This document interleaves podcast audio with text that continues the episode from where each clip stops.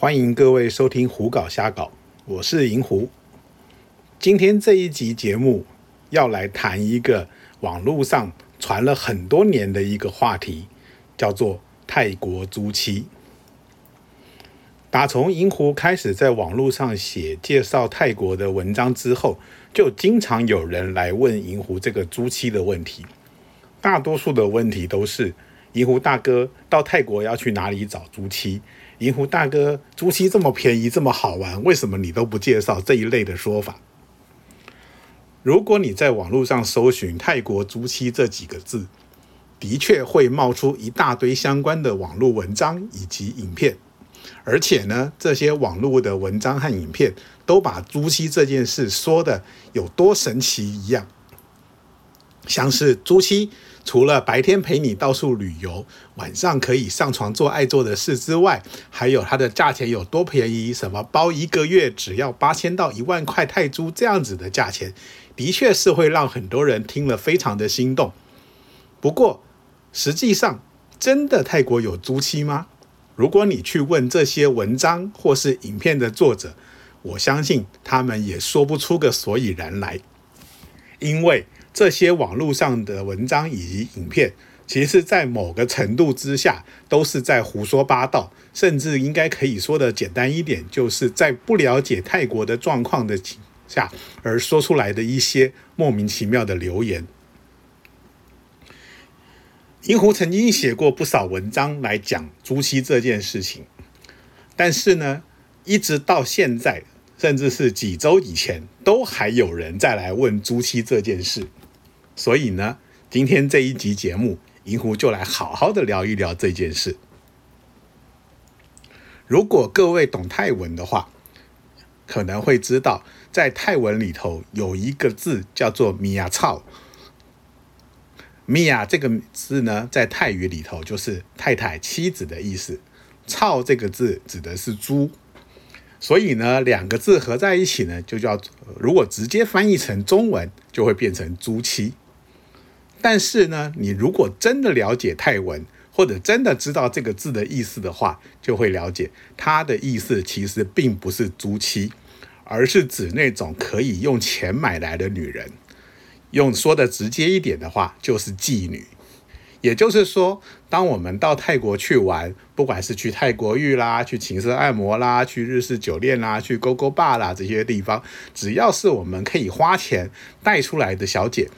某个程度来说，都叫做米亚草，只是呢，这个字说起来非常的粗俗，所以呢，一般我们不会这样去称呼它。银狐的推测，最早最早应该就是有人问他的朋友身边的这个漂亮的女人是怎么来的，那那个人就简单的说了一个米亚草，所以呢，听到的人就误以为说这叫做租妻，就把这件事给流传了出来。可是现实的状况呢？我们不会去称这种女人叫租妻。那为什么租妻这件事情好像说的跟真的一样呢？那是因为的确在现实的状况中，有很多人在泰国玩乐玩久了，或者因为工作的关系会长期的往来泰国跟他自己的国家的时候呢，会在当地找一个固定的女人。其实这说法也不新鲜嘛，用台湾的说法，我们就称之为包二奶啦，外面有一个呃哪里有一个老婆小小老婆啦，这样之类的说法。为什么这样子说好像就不怎么新鲜，讲成租妻就多神奇一样的？那么对很多人来说，因为看了这些网络的文章或者影片，他们的心里会有一个很奇怪的幻想，就是认为说他们到泰国玩可以找到一间店，这间店就是专门做租期的。然后他走进店里头，店里头坐的很多的小姐，每个小姐身上可能挂着一个牌子，A 这个 A 小姐是租一个一一个月要两万块钱，B 小姐租一个月要一万八千块钱，大概是这样的价钱。可是呢，现实中有这样的地方吗？可以说没有，也可以说有。为什么银狐会这样说呢？事实上，没有这样子的店铺，你也没有办法找到一个这样的场所让你走进去挑小姐。但是呢，在网络上有一种叫做 escort service，也就是我们称之为伴游服务的这种东西呢，他们的确是有提供多天包多天或包一整个月这样子的价格的小姐。那也就是说，其实它的真正的状况就是，你去找一间店包一个小姐，包一个长期的。那这样子的玩法呢？对于像银湖这一类经常往来泰国的人，其实也会做。以银湖来说，我也有认识非常多的小姐。有的时候我去泰国旅游，会把他们包出来，包出来玩个三五天，甚至到一个礼拜这样的状况，然后带着他们在泰国旅游或者去哪里玩乐这样子。但是我会说他们是租期吗？当然是不会。对我来说，这些就是小姐。可能银湖跟他们来说是属于老点跟客人这样的关系，或者说我们可以说的更亲密一点，我们是比较贴近的朋友，但是是金钱往来的朋友。我们从来都不会称之这样状况叫租期的原因，是因为我们很清楚的知道，这并不是租，而根本就是买了这个小姐的时间而已。那刚才说的这个伴游服务呢，对各位来说，也许也许。各位想要租期，这是一个选择，因为呢，它提供你在你还没有到泰国的时候就可以预约小姐。但是呢，银湖还要告诉各位一件事情，就是他们的价钱可不便宜。以这样类型的伴游服务来说的话，通常来说，两到三小时的服务就可能要三千块到五千块不等了。那你可以想想看，你包一天要多少钱？包一个礼拜要多少钱？包一整个月要多少钱？绝对不是网络上那些文章说什么八千到一万块钱就可以包一整个月，然后呢，高兴怎么做都可以的这样的一个状况。那么，真的没有这种八千到一万块钱的小姐吗？也不会，的确是有。只不过呢，银狐要很诚实的说，这一类的小姐大概是那种你看了根本提不起兴趣，也吃不下去的那种类型。所以呢，就算真有这样的小姐，真有这样的价钱，网络上说的那些乱七八糟、天花乱坠的事情呢，我认为它是不会发生的。银狐刚才有说过。其实租期这件事情是被神格化了。实际上，它的状况呢，就是一个客人跟小姐发展关系的后来的状况。也就是说，租期并不是一个开始，它是一个两个人关系熟了之后的往后的发展。现实的状况也的确有这样的状况，就是有一些人常常到泰国去玩，所以呢，当他认识了一些小姐。往来了好一段时间，觉得这小姐还不错的之后呢，他会开始试着给这小姐一个月固定的一笔费用，然后呢，当他们到泰国的时候呢，这个小姐就全天候的陪着他们。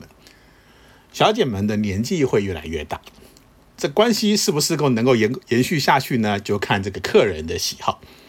我们常常在一些呃度假的地方，例如帕塔亚啦，怎么会看到有很多的外国人？他们的身边可能会牵着一个泰国女人，那这个泰国女人年纪有年轻的，有稍微年长一点的，那这样子的小姐，通常来说很多都是这样子的状况，甚至呢有很多的外国人呢，他们是属于已经年纪大了，退休了，退休之后呢搬到泰国来养老，那对他们来说，他们需要身边有一个人每天可以陪着他，照顾他们。是不是能够有呃每天蹦蹦来说的话，这倒不是最重要的一件事。就等于说我在泰国能够找一个类似老婆一样的人来照顾我。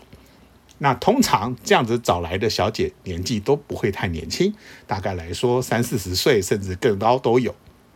所以这样的人就算跟你讲一个月要八千到一万块，你愿意吗？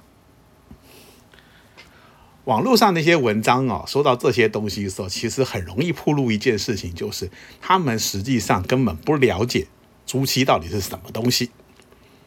也就是说，这些他们看到的东西，跟他们实际心里所想的，其实是两个完全不同的状况。就银湖个人的经验，我是不会去和一个还没有见过面，甚至没见过几次面的小姐发展这么长期的关系。就算是我今天要包一个小姐带她去周围的地方玩个三五天，我都只会找那些我已经找过好几次、了解她的个性、知道她的习惯的一些小姐。不然的话，没事包一个你自己都不认识的小姐出去玩个三五天，中间相处的不好，那个时候多痛苦啊！啊，至于要包更长的时间，那就是另外一回事了。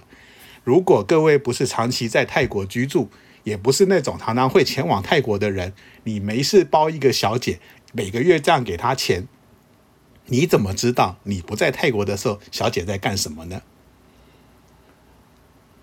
好，说到这边再来提一提，其实某些状况来说，这些小姐是也有可能跟客人发展到最后变成一个长久的关系的。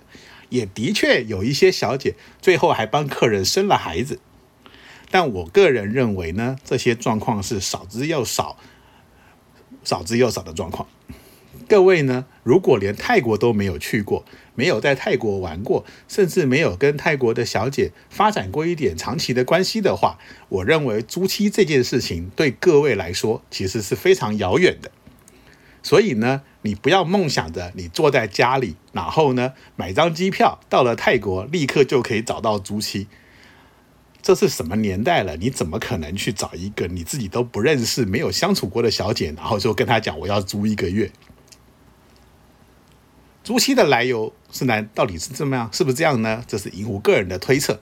那么，是不是每个人到泰国都找得到租期？还有要去哪里找租期呢？